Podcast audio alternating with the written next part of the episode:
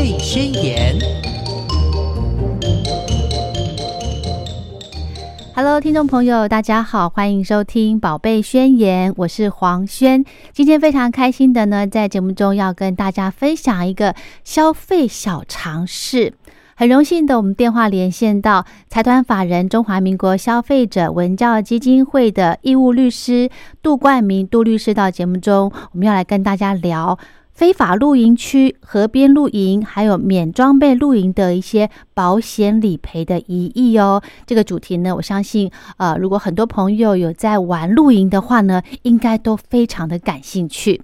我们先来欢迎杜律师，好。主持人，各位听众，大家新年好！我是杜冠明律师，祝大家新年快乐，是新的一年宏图大展，一路迎春望全年。谢谢。过年的气氛真的是非常的开心。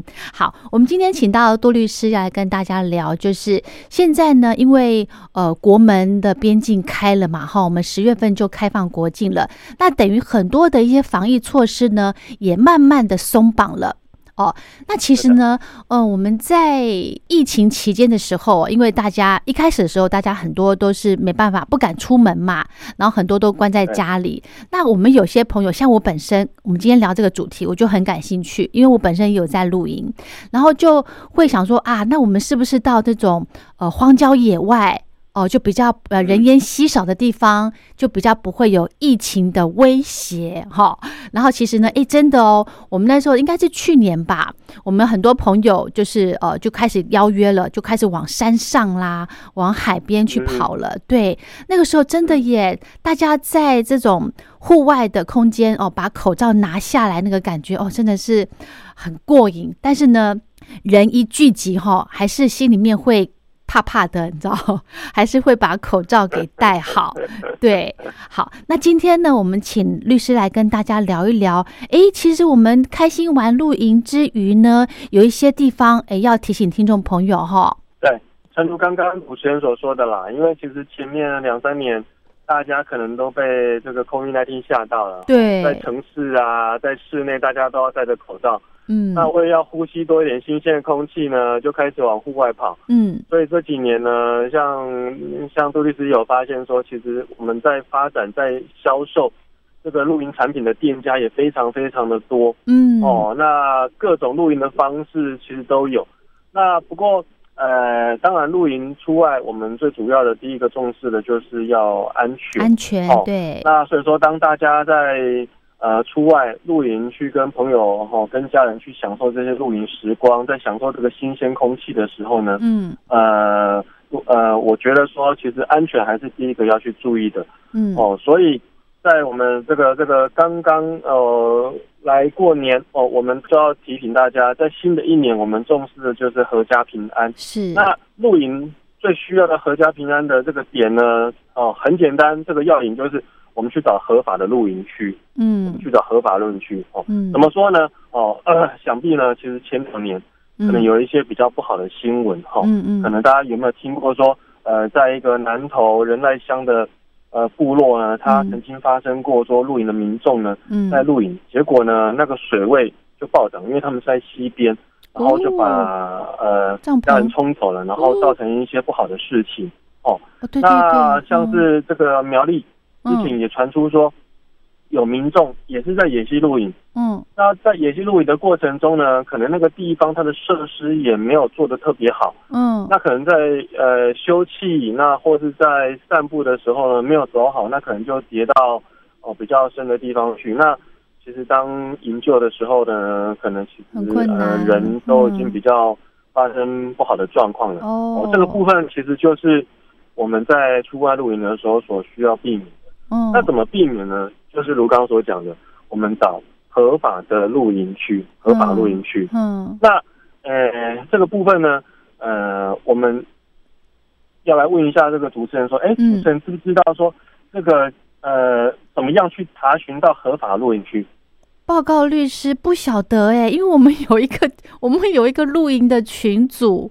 然后呢？因为我们都是上网去查呀，我们在网络上找的那些营地，它都会剖它的一个呃设施啊，然后整个 view 啊，还有它的费用啊。我们这样上网找不不算吗？他们可以剖出来，应该就是合法的了吧？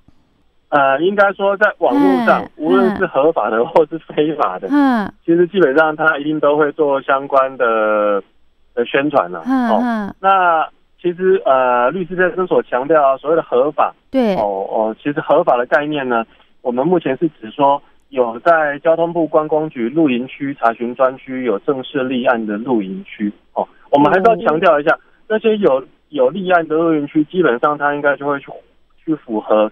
我们政府所规定的法令，那没有在上面登记立案的呢？我们不能说它一定不合法，嗯，但是呃，还是以有经过立案哈，可能是有经过报备或者审查的这些露营区呢，它相对的会安全一点，嗯，因为跟主持人报告啊，就是说这个露营这个活动哦，嗯，它是近几年比较比较盛行，是。我们在以前小时候不是说没有，爸爸妈妈也会带我们去，但是没有像。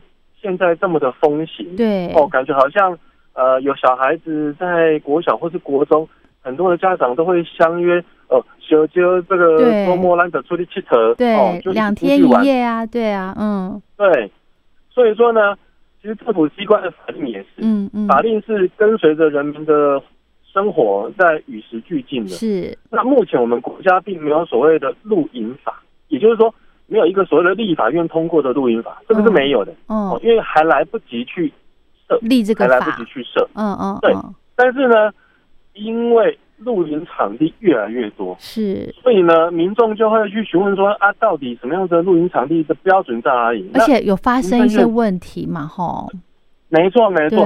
那行政院接受到了人民的这样的呼声呢，他就哦，由这个交通部观光局。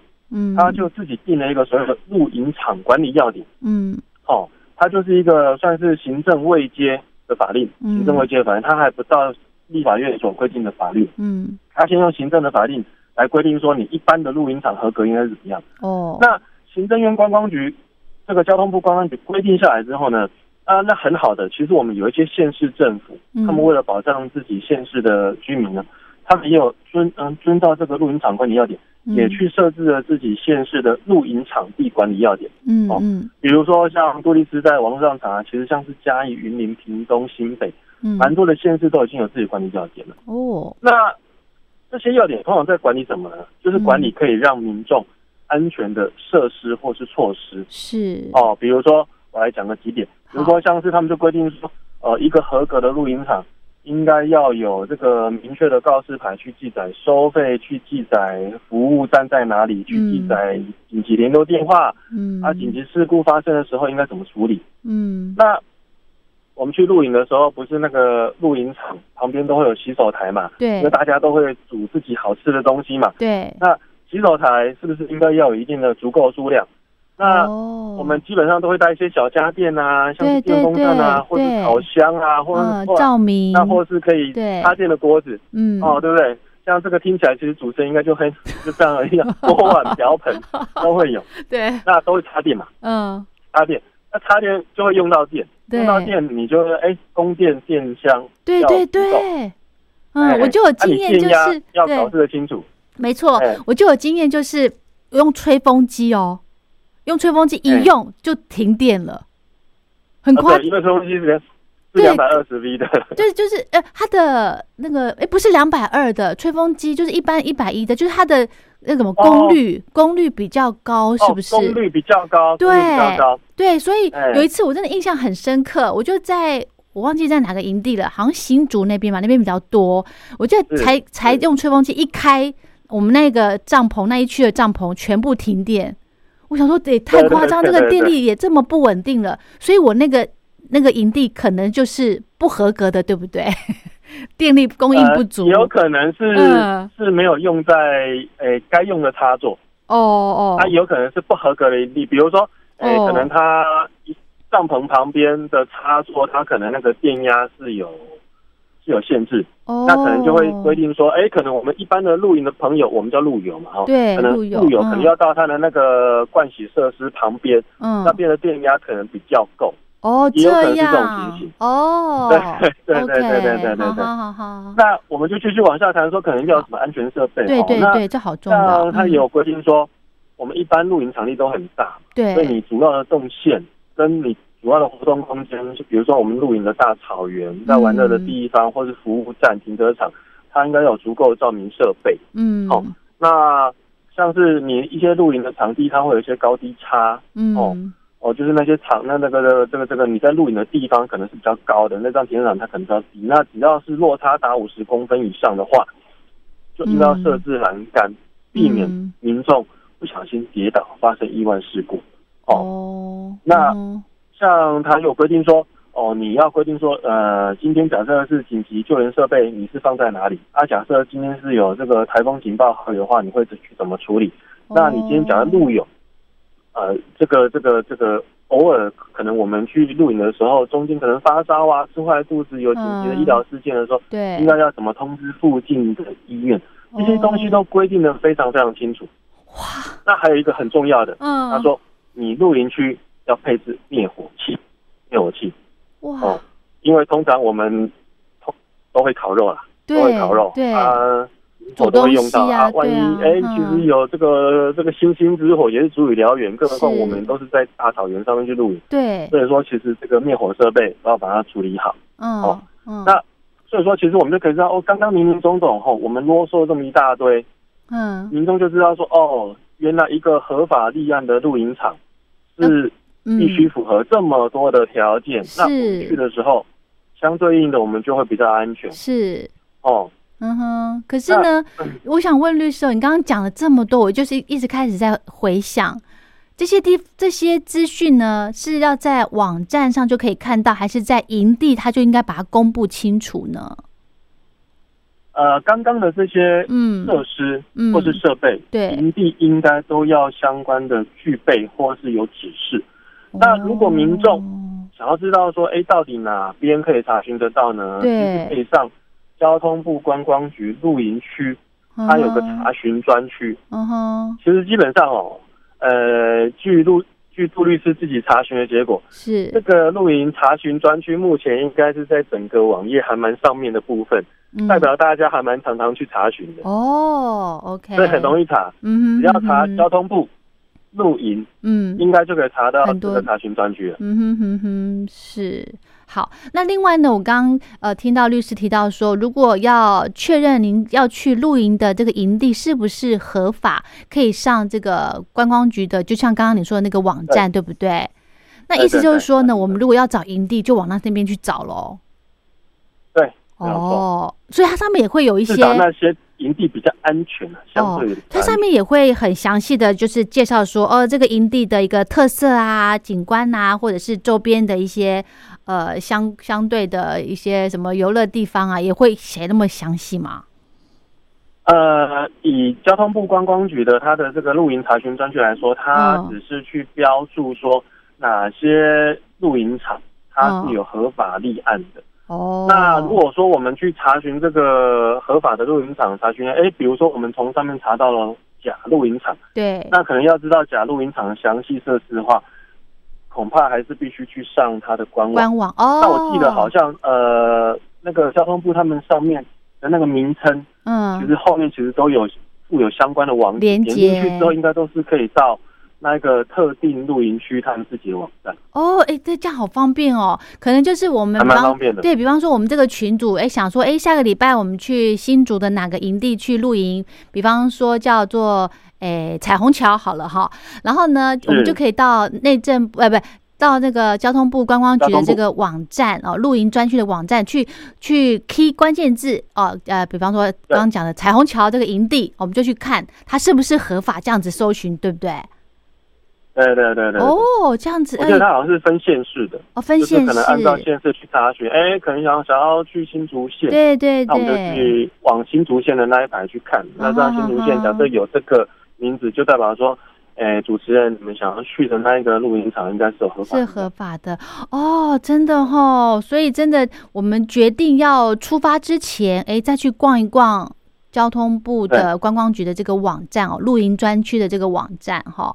好，刚刚律师讲了好多这么呃仔细要注意的地方，我觉得还有一个就是特别提到灭火器的部分哦。我觉得像这个，我真的印象好像我在我的营地的这个露营地的周边，好像没有留意到灭火器。还有呢，就是如果万一呃在山上露营，然后呢可能身体出了一些状况，必须要呃送医的时候呢，因为我们到山上哈都是可能海拔八百公尺以上的这种高山地方去露营，那它的山路呢又很小。然后其实很真的是很荒郊野外那种地方，所以我们在呃选择这种营地的时候呢，呃这种高度啊、交通啊什么的哈，我们也要也要注意一下，对，也要留意哈。对对对对，对，而且通常呢，这种比较偏远的地方哦，它的景色真的是很棒哎，对不对，律师？是啊，是啊，是啊，是啊，啊，不过其实民众。去所谓的这个很好的景色，是所谓我们现在常常讲就是叫秘境。嗯，哦，对。那通常以杜律师的经验就是，是呃，通常越是秘境。可能就越比较没有合法的露营区，这个是我经验谈啊，但是不敢肯定啊。真的，哦，呵呵呵呵，哦，这样子这样子提醒大家了，如果下次决定要去露营，就一定要先上这个露营专区去确认一下是不是合法。对，至少呢，比方说我们开心出去玩嘛，呃，至少心里面比较安心，对不对？因为你又带着家人、呃长辈、小孩这样子哈。好，那如果真的呢，哎，我们可能是呃出路。哦，就是第一次去露营的朋友呢，我们也搞不清楚东西南北，我就跟着朋友一起去了。那我真的还好好 lucky，我们到了一个非法的营地了。那如果真的有碰到一些呃这个纠纷的话呢，我想请律师跟大家聊一聊，大概呢我们会跟这个露营地会有哪一些纠纷的可能啊？呃，其实应该说哦，假设我们今天去露营的时候遇到非法露营地哦，是，其实除了刚刚那几个注意事项可以注意之外呢，嗯，我就会建议这个露营的朋友，嗯，在出发的时候呢，呃，最好都帮自己呃保个保险，保个保险，嗯，哦，意意外险吗？还是保险？对对，其实就意外险，呃呃，应该说。是旅平险哦，旅游平安险很常见，对不对？对，我们常常去旅游的时候，都其实都是保旅游平安险，对不对？对对对，露营也可以有，嗯，去露营也是保旅行平安险。哦，是。现在目前大部分的产险公司，假设是在保这个露营的，嗯，其实基本上旅平险也是有保障哦，就是保障两天三天都可以，都可以，基本上只要在露营之前。哦，把相关你们呃要保的这些人的身份证字号，比如说我们去参加旅游团，对，他提供身份证字号给这个导游嘛，对，那他就是在帮你保旅行平安险一样的步骤。我们在去露营之前，帮自己保个旅行平安险。哦，那如果说在这个露营区有发生意外事故，哦，当然当然，但我们不想要。但是假设不明呃。就真的不小心发生意外事故，嗯，那导致伤害有所谓的失能、死亡或者医疗费用产生的话呢，嗯，这个时候呢，旅行平安险就可以帮我们进行理赔。哦，是。那不过，像是刚刚这个主持人这个主持人所讲的，假设我们今天是要去有比较高强度重装备，对，哦，在这个露营过程中，我们是高强度重装备的这种登山活动的话，嗯，因为它的危险程度比较高，对，一般的旅行平安险就不会去保。这个时候。会有一些特定的产险公司，他们会有所谓的登山险，这个部分就要特地去保登山险，才会会有相关理赔。这个部分是要请各位听众注意的。哦，哇，这个资讯对对对都没有，之前都没有听过哎。嗯，对，因为保险公司它总是针对这普罗大众的保险，嗯，这旅行平安险它就是针对普罗大众用，它不是针对一些特定的危险活动，比如说像是呃登山潜水啊，或者是什么什么。什么什么滑艇之类，这种危险程度比较高的话，就要去保特定的这种活动险。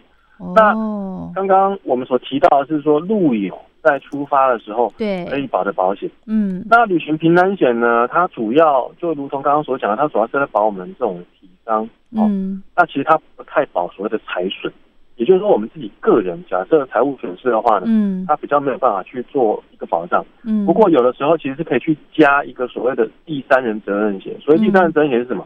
哦，就是说我今天我去录影的时候，可能不小心哦把别人的东西弄坏了，嗯，哦，那导致我自己本身必须按照民法必须要承担这个赔偿责任的时候呢，这时候所谓的第三人责任险就可以来帮我们来 cover，嗯，来这个部分的损失是哦。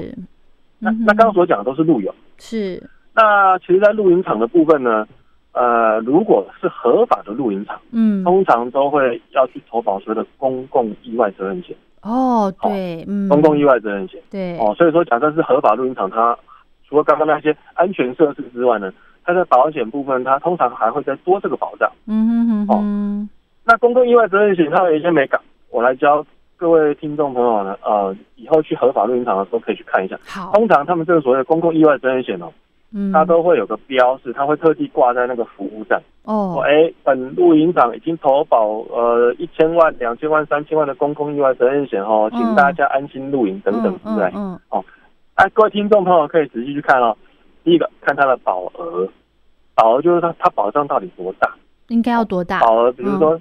对，它有分，呃，每一事故或是每一人可能一百万、两百万，或是每一事故可能一千万或是两千万。嗯那当然，事故它保额越大，您的保障就越多。对，第一点。嗯。第二点，公共意外责任险它会有所谓的场地的问题。嗯。哦，它不可能包山包海的把你整座山都当做是整个公共意外责任险的保险范围。嗯嗯。哦，公共意外责任险它一定会有相关的。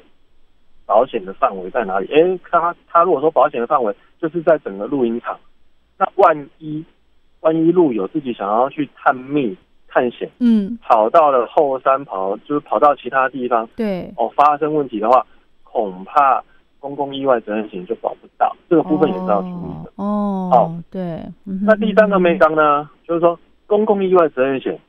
诚如刚刚我们刚刚所讲的，第三人责险它保什么？它保责任。公共意外责任险它是保责任。嗯，责任险的前提呢，它是在于说，我们露营场的设施有不好的地方，或是露营场的管理人员的过失行为，嗯，导致我们的路友，嗯，发生了人身跟财产上的损害，而必须负民法上的损害赔偿责任。嗯，好，也就是说。公共意外责任险，它成立的前提也必须是露营场对于这个路友有所谓民事上的损害赔偿责任，才会有所谓的保障。嗯哼。哦，那如果说，呃，整件事情哦，可能其实是路友自己本身不小心哦所造成的，或是因为他自身行为所造成的，而露营场对于呃这个损害，嗯，依法其实不用负赔偿责任的话。那恐怕就不会受到整个公共意外责任险的保障，它就要回归到我们自己保的这个旅平险，看看有没有来保这一块，好有没有来保这一块？嗯啊，但是说实在的，其实有的时候人总稍微自己负责嘛。嗯这个旅其实旅平险也好啊，公共意外责任险保险它有个很重要的地方，它叫做除外，嗯，跟不保。哦，除外跟不保最常见是什么？呃，我们就跟这个主持人嘛，比如说，呃，像主持人去跟朋友露营的时候，会不会在呃呃吃饭、呃席间或者是简单小酌？嗯，会。哦，总是会喝。对对，就是喝一喝嘛，对对对啊，那这样子啊，其实总是会让身心放松嘛，是，会聊得更愉快一点。嗯哼。那正好酒后驾车就是不保事项。哦。酒后驾车就不保事项啊。我们常常听到说，哎。就是吃饭喝酒到一半，嗯，可能露营场地可能有没有可能广告说，哎，公告说，哎，某某车牌的车主，嗯，哎，按你的车子能不能稍微移一下，让其他的车子进来等等的，嗯，这时候呢，如果已经有喝酒的路友，千万不要再去做这个所谓移车的行为，哦，你喝了酒后移车，万一是在移车的过程中。发生事情的话，嗯，这个部分很有可能就会被归为不法事项或是除外事项。这东西要注意，因为大家都不会去想啊，好，那个那我就租个车，都不会想去想这个。哇，嗯哼，对，嗯哼，哎，因为其实杜律师去录影的时候也都会这样子。是，他后来其实就觉得说，哎，但是酒后，但是移车这样子这种行为真的对吗？似乎似乎不太正确。他也算酒驾哦，他也算酒驾哦。如果真的有什么出了什么事情的话，算吗？这真的也算是，对啊，也算呐。嗯嗯嗯啊嗯，这是要注意的。好，所以说其实回到刚刚嗯先所讲的，假设是非法的露营区，对，那能保障自己的就是让自己买个旅行平安险啊，多注意周遭的环境。是，那恐怕恐怕那个场域就不一定会有公共意外责任险的保障。真的，真的，所以真的真的要睁大眼睛看清楚哦。另外呢，我想再耽误律师一点时间哦，就是我们有一些朋友呢，可能他们到自己喜欢去那种，呃，呃，不是不是一个露营地，比方说河边，嗯啊、或者是这个某某的山上的国小偏乡的国小里头去搭个帐篷这样子。那这样子呢，他们就没有那个营地的一个公共平安的这个保险了呢，他们就只能靠自己的另外保家保的保险，对不对？没有错，没有错。其实这个主持人刚刚抓到重点很快啊。嗯，哦，其实说实在，其实刚以主任刚所讲，我们所谓的秘境啊，啊嗯，国小啊，对，啊，或是高山的偏的僻静处，或者是嗯野溪旁，对这，些说实在，其实其实录起来哦，就更加鲜少人烟哦。那嗯可能这个跟这种天地合一的感受又更加的美好。但说实在的，它的危险度也是增加很多啦。没错因为呃，我们只能说，呃，以安全性而言，合法的可能高于非法的。嗯。那非法的呢，可能又高于这些民众自己找个地方去露营的所在。对。哦，这个部分呢，因为我们也不一定很清楚那个地方的地区的详情、没错没错，地形对。天气，甚至嗯附近假设发生紧急事故，我们应该要去哪里去做求救？是。说实在，其实这个部分呢，可能民众还是要去尽量减少这样的行为。嗯。那假设真的，呃呃，真的有朋友在预约而不得不参加的话呢，嗯。也一定要在出发的时候去帮自己保个旅行平安险。嗯，不过，呃，可能还是要老妈子的劝诫大家，这种地方真的还是少去啦，因为毕竟这个在这种地方发生意外哦，嗯。我第一个发生意外，我们自己本身就不想要发生；第二个呢，可能要耗费社会资源嗯哼，去进行对相关的对对救，没错没错，，哦啊，偶尔我们也会听到，不仅是耗费社会资源去营救，嗯，有时候甚至也会造成营救人员他第一本是安全上的疑虑，没错，哦因为你会发生危险的地方，人家营救人员也有可能会发生危险。是的，那是的，说实在，其实这种行为就都不是利己利人呐、嗯那我们还是去尽量避免。嗯，真的真的好。那如果呢，真的在呃呃合不管是合法或者是非法的营地露营呢，我们有一些跟这个营主哦、有纠纷的话呢，我们也可以寻求什么法律管道嘛？呃，其实假设是有跟营主发生纠纷的话呢，嗯其实跟各位路友所分享的，有的时候呢，我们可能会觉得说这个呃露营场地设置它不好，对呀、那或是露营、嗯呃，因为其实现在有一些懒人露营，嗯。什，么叫懒人露营呢？什么都不用露营，就是你你只要开车来。对。啊、这个场地帐篷都帮你搭好了，对。甚至那些帐那个帐篷里面还有冷气。是。哦，啊，你也不用去准备什么锅碗瓢盆，是的，对对。你，来了呢，这边嗯甚至还有菜单让你嗯。选。对，你要烤鸡、烤鸭，你要什么东西，露营场地都可以帮你生出嗯来。哼哼哼，有服务嗯，就有可能服务不周到，服务不周到就有可能会发生纠纠纷。纷，对，那这个部分呢，其实还是要跟各位路友建议呢，如果有事情发生，第一个最重要是要收证搜证搜证哦，OK，嗯。哦。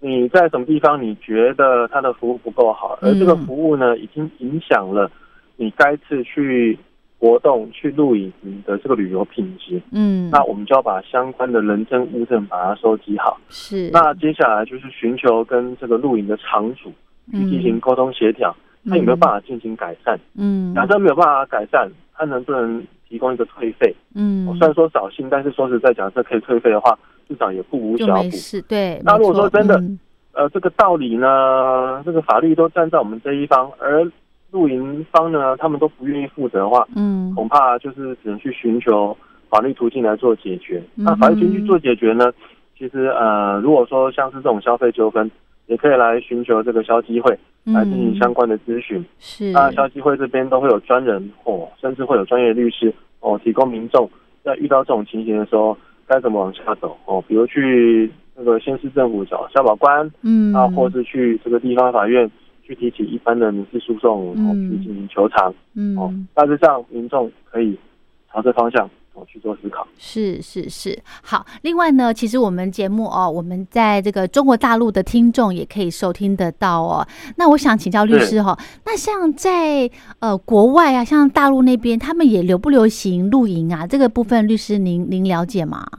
呃，据我所知，其嗯实这个整个露营的风景哦，嗯其实在大陆其实也是呃，还蛮盛行的，还蛮盛行的。是哈，那更何况呢？这个大陆好山好水，对，哦，可以称为秘境的地方，想必又更多了。哦，而且大陆地方实在太大了，是哦，所以说说实在，其实以政府管理而言呢，其实以他们露营场的管理，我想这块呢。在对于他们的公共机关而言，哈，对公家机关又更困难。是哦。所以我觉得，假设是大陆民众，嗯，针对露营场地哦，事先到底有没有合规合法？嗯，他到底有没有什么哦，这个安全措施？去露营的时候呢，嗯，我觉得要更加注意，要更加注意，事先功课一定要做好。嗯。那至于说保险的部分呢，呃，杜律师对于这个大陆的保险那边险种，哈，虽然说没有研究的。相当多，不过呢，基本上其实全世界的保险呢，呃，可以说啦，可以说应该都是大同小异啊，是，可以说大同小异。嗯哼，那类似于像是呃旅行平安险，嗯，第三人责任险，嗯，或是公共意外责任险，对，哦，这样的保险产品，想必在大陆地区也应该都有提供。是，所以在大陆地区的民众呢，假设真要去露营。哦，也可以自己做一些功课，看看自己能不能买一些类似像是旅行平安险的险种来做自我保障。是啊，要去的那个露营区呢，它有没有提供类似于这个所谓公共意外责任险嗯的服务？啊，假设是有的话呢，那说实在我们就比较安心哦，就可以跟家人哦快快乐乐哦去露营。啊，还是注意自己本身的安全，嗯，这才是最重要的。嗯，真的真的。那今天呢，一个大重点就是呢，如果我们消费者呢，呃，有想就是习惯去参加这种露营活动呢，最重要的就是露营之前可以去逛一逛交通部观光局的网站哦。我们先查询一下我们要去的这个营地，它是不是合法的，对不对？好。然后呢，还有投保一些诶相关的保险哦，来保障自己。其实我们这个如果两天一夜或者是三天两夜这种露营，它的这个保费不会太高啦，对不对？不会太高，不会太高。其实我们国家旅行险很便宜啊，是，哎，几百块就有了，几百块。是的，是的，是的。那给自己多一点，多一份安心哈，这样玩了才会尽兴嘛，对不对？哈，好，那我们今天就非常谢谢杜律师喽，谢谢您。谢谢谢谢谢谢主持人及听众，祝大家新年快乐。好，我们继续电话连线到财团法人中华民国消费者文教基金会的义务律师严瑞成严律师，要来跟听众朋友谈，在过年期间呢，其实难免家家户户都会有赌博嘛，因为就是呃难得家里面的人都在过年期间聚在一起，所以呢，今天要来跟大家谈小赌怡情，诶，要当心可能会有触法的问题哦。我们先来欢迎严律师，好。主持人好，听众朋友大家好，是新年快乐，快乐。对，虽然呢今天已经呃准备要上班了哦，今年大年初六了哦，但是呃大年初七了啊，可是呢还是要说新年快乐。是的，嗯，因为我们这个习俗哈是在元宵节前都还算在过新年哈。嗯，对，所以我们还是在过年期间，对很多都会有一些那些打牌啦，嗯，这样的需求，甚至我们这样有些家人朋友都会延续到初十五啦，甚至更久的时间都是常见的。对对，嗯，对。所以今天要跟大家聊，哎，我们小赌真的是非常开心的一件事情，但是会触法哦。我们自己在家里面玩也会有这种。其实应该这么说，嗯，在法律上面的赌博的规范，其实它并没有那么的严格。是，那有关赌博的处罚，主要都是因为着眼于破坏善良风俗的角度才会切入处罚。那是不是这么容易构成所谓的赌博处罚呢？我们跟听众朋友简单的分享。好，大概如果我们是单纯在家里哈，所谓的小赌赌博的话，嗯，那原则上来说，其实不会构成赌博罪的。我们将赌博罪的条文跟听众朋友分享，有两种赌博罪的类型。有一种就是我们赌客哦，参与赌客本身会构成赌博罪，它有两个重要的要件。嗯，首先第一个必须要在公开的场合，也就是说他可能必须要在像是公众场所啦，或是公共可公众得出入的场所。我们举个例子好了，就像说我们可能是在公园啦。或是在车站啦，或者说我们可能是在一些像是开放式的，像什么旅馆的大厅等等等，嗯，在这些地方赌博，它是因为公开场所赌博，嗯，然后它可能会有破坏善良风俗的问题，哦，所以它是可能处罚的对象。然后第二个，再加上赌博的东西是财物，换句话说，如果我们今天构成这两个要件，公开场合加上赌博财物的话，才会有赌博个的处罚。那如果这个要件缺一的话，就不会构成。像主持人刚才提到的如果我们今天是在家里哈，我们自己家人朋友，然后聚在一起读个博，那但是我们并不是在公开场合啊，因为家里的门关起来，就是我们私人聚会的场合嘛。那在这个情况之下，即使我们赌博财物，也不会构成所谓的赌博罪。然后再举另外一种例子来说，嗯如果我们今天是在一个呃可能是公开的场合哦，比如说我们在公园啦，就像我们看常常看到一些杯杯在公园去赌那个象棋麻将啦，对对对。但是我们赌博的标的它不是一个财物，譬如说好这次谁赢了，我们就负责帮人家打扫桌面，就是负责说他可能就是买个五十块的小饮料，嗯，买个宵夜，嗯，用这样子的方式作为对价的话，哪怕在公开场合。它也不会构成赌博罪哦，这是第一种大类型。嗯哼，OK。那因为我们刚刚上个阶段哈有提到说哈，我们这个去露营嘛哈，那在露营地玩这个打就是打牌赌博，算不算赌博行为啊？算不算公开场合？它其实，在露营的场地，如果我们在露营的帐篷内。在帐篷这个封闭的场所的话，那原则上来说，其实是不会构成不对的，因为帐篷本身来说会出入的，就像我们自己的帐篷里面的人啦、朋友啦、家属啦，所以它不算是一种公众可以出入的场所。对哦，这样哦，哦，因为我们呃，听众朋友，我们这上个阶段我们才在聊，就是在呃玩露营的一些呃要注意的事情嘛，我就想到，哎，我们这个有时候去露营也难免会小赌一下。哦，所以如果我们是在呃露天的户外的，如果有这种小赌的行为，就就成了赌博，对不对？对就会有点点麻烦，就像刚才我们是在露天的营地啦，或者说我们在烤肉台啊，有帐篷区，有那个大的棚架，像凉亭的地方。对，那在这种地方赌博的话呢，它可可能会构成公众的场所。公共场所和公众得出入的地方，但是如果我们记住我们的原则是不要赌博财物，譬如说我们赌博的是一个可能劳务啦，或者赌博说我们请个宵夜啦，那这样子其实也不会构成破坏善良风俗的赌博罪哦。那如果这样子好了，我们这个营地呢，就只有我们，我们就是这十户这十家全部把它包起来，这样没关系吧？因为都我们自己人，对对吧？好。对，如果是在营地，譬如说像主持人提到一个很有趣的问题，如果我们将一个表面上可能是公共场所，但是我们把它包成一种私人场所，那包成只有我们特定人能够出入的地方的话，对，那理论上来说，如果这样子的地方它不会让很多人都看得到，哦，只有我们这十家的人会进得来的话，对，它也不一定会构成赌博罪，因为赌博罪我们强调它破坏的是一种善良风俗嘛，是，那善良风俗一定是要让。所有的社会大众或者经过的人都可以看得到、听得到，可以亲自见闻得到。那如果假设我们是把这种公共场所把它改成所谓的封闭性的，只有我们自己人进得来的，而不是随时有人都可以进来的这种状况，嗯，它也不会构成赌博罪。不过主持人提到这个，我们还提到一个我们很常见的哦，反例的有趣的案例。嗯，这个案例是说，如果今天我是在一个所谓的私人场所，嗯，但是呢，我却把它改装成像是赌场。怎么办呢？最常见的是什么？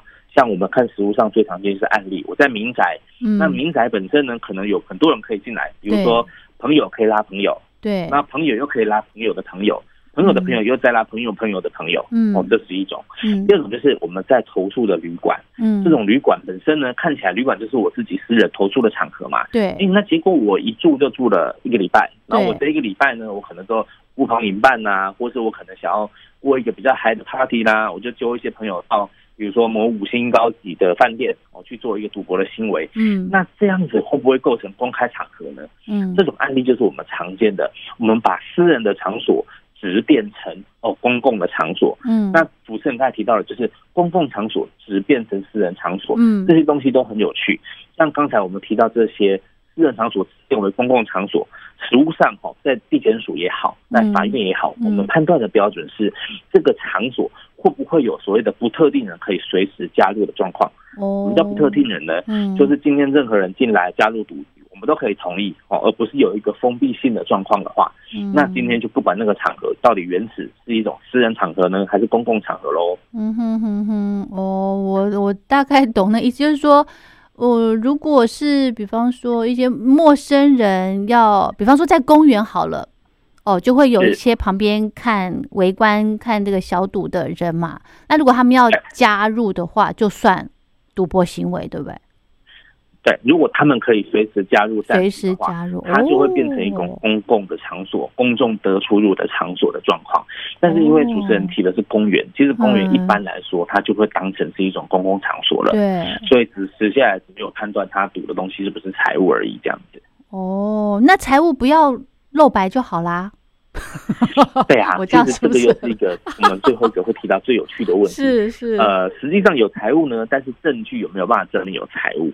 对啊，其实很有趣的地方哦。我们很多像一些民众啦，嗯，他们都会来询问，是说，哎，那如果假设今天警察临检，比如说我们声音很吵啦，吵到邻居，嗯，那他这样进来的话怎么办呢？首先，其实我们要抓两个点。第一个点，我们刚才说到第一种大类型叫做赌客的赌博罪。嗯，那我们刚才还有想第二种类型还没有提到，第二种类型呢是提供场所的赌博罪。那提供场所的赌博罪呢，它强调也是有两个重要的要件。嗯，第一个要基于提供场所的那个人，他必须要基于盈利的意思、盈利的意图，哦，这是一个。然后第二个是我提供的场所呢，是给大家专门作为赌博的场所，然后或是给多数人作为赌博的场所。哦，那这个第二种类型就是提供场所的赌博罪，我们叫做聚众图利赌博罪。那这种聚众图利赌博罪，它强调的是盈利的意图，要怎么解释呢？嗯，我们举一个例子好了哈，比如说今天我把我的家哦租借给我隔壁的邻居哦，那因为可能我出国嘛，我不在家，那他来我们家客厅赌博没关系，可是呃他赌多少？不管赢或输，我都要抽个头，抽个两百块。哦，然后我每天就收这样子的租金。那隔壁邻居因此就揪了一大群人进来。哦，这种状况哈，我们强调的是，呃，在自宅内的赌博，我们提供场所的人，如果有一个以必然性的获利盈利的一个状况的话，嗯，那这种状况可能会构成图利的赌博罪哦。那这种第二种大类型。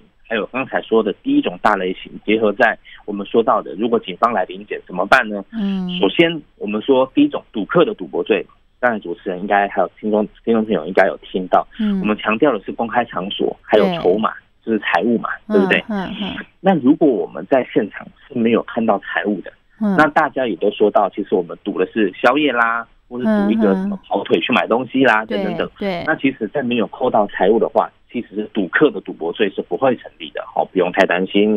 那第二个小小小配波就是现场的人，我们刚才说到，虽然他在民宅，哦，在民宅赌博，那赌客如果希望民宅不要被变质，直变成一种所谓公开场所的话，对，那最好参与的人都要相互认识哦。也就是说，警方他们就会问你说：“哎，那今天你坐你对桌的，或是隔壁桌的那个人，他叫做什么名字啊？他是谁？如果我们今天呃呃呜呜讲不出来，嗯，那就会有变成好像民宅变成赌场的感觉。这种也是一个不利的点，要特别回避哦。对，那第二种状况有关提供场所的话，就是抽头的盈利的这种提供场所的赌博罪，我们强调啊。”这个必然性的获利这件事情，不要在哦所谓的证据上面呈现。通常警方就会问说：“哎，那这个地方是谁的家？谁负责管理的？”那管理的人出来之后，警方就会问说：“哎，在场的赌博的人哦，是不是要支付管理费？哦，支付场地费？嗯，是不是要给他抽头？那这些东西如果都没有提到的话，提供场所的人才能够豁免哦。”大概是这两种方向。那我不要承认就好了，我不要承认我有提供，对我有收这个什么租金啊，或抽头这样就好了，对不对？是啊，我们不承认这是最重要的。哎，好像在教大家规避法律责任。是啊，不过实物上很有趣啦。我们通常都是会。因为这种罪其实也真的蛮轻的，只是我们会让听众朋友了解，就是有时候在过年期间，其实警方也不会这么的不近人情。嗯，真的说要去抓啦，要去临检啦，又或是要去呃进到里面入内去观看，通常也真的是妨碍公众安宁，才会有这种状况比较多。真的哈，对啦，这样其实也有点，诶，这个怎么讲，扰扰民的这种状可能啦，哈，对不对？是的，好好好好，好。那如果真的被临检的话，我们呃，这个应该怎么样来正确的跟这个来应对啊？好的，那 首先，如果今天警方对于我们这个呃小被检举啊，对，嗯，没错，所做了临检这件事情，我们有几个事情要先叮咛的，因为一般来说，像过年期间，警方会去查缉的话，通常是因为你的音量太大，对，或是有民众检举。哦，或是说可能有闻到什么味道哦。譬如说，我们之前有听过一些案例是，呃，可能赌博的地方里面的人大量的抽烟，那烟可能有人抽的东西，可能有一些些被怀疑是像是 K 烟呐或大麻等等等的违禁品的状况，那因此被邻居检举。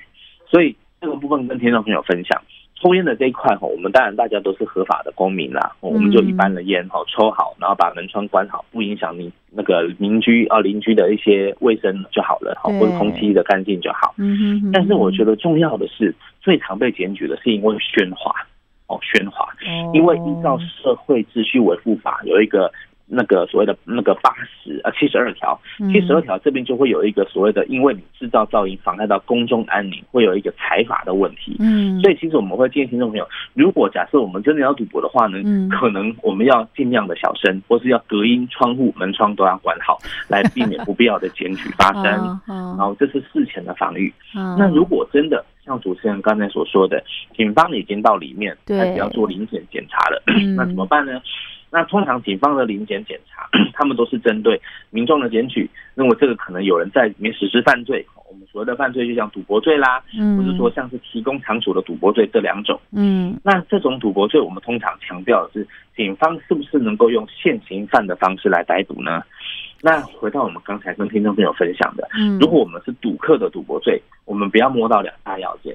第一个叫做公共场所的要件，嗯，第二个叫做赌博财务的要件，嗯，所以呢，如果公共场所，我们这个地方，因为它是一个民宅，哈，我们今天的命题就是在民宅里面做这个消毒疫情嘛，嗯，那我们强调这个民宅里面的人，我们希望彼此的成员都是认识的，或是至少叫得出来他是谁带来的，哦，在这种状况之下，不会被触犯成所谓的民宅之变成赌场的状况，哦，这是第一个。第二个就是我们赌的东西呢，不要是财物，比如说桌上可能尽量不要留上现金，或是即使有留下现金或是塑胶筹码，那我们建议比较好的解释的方式就是说。哦，没有啦，这个筹码只是要比较谁赢的数字不多或是少啦，不是真的要算成钱。哦，以这种方式作为一种 一种所谓的比较迂回的方式去做说明，可能会比较好。这样会被警察白眼。对，警察一定会不相信。对基本上在我们的口供当中没有承认，没有去把它讲的太死的话，还有一些些机会可以辩驳的。哦，好，那如果真的真的违法的话，这个会会有什么罪啊？好啊，那如果像赌博罪，如同刚才跟听众朋友分享的，其实赌博罪的罪行非常的轻啦，哈，其实通通常来说就是只有所谓的罚金而已，它并不会有一个好像真正很严重的刑罚。